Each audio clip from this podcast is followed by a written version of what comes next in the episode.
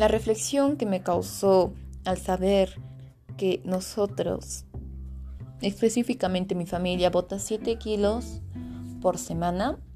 Claro que esto varía, depende de la semana, pero una semana pesé y me dio ese resultado. El día lunes viene el camión de basura.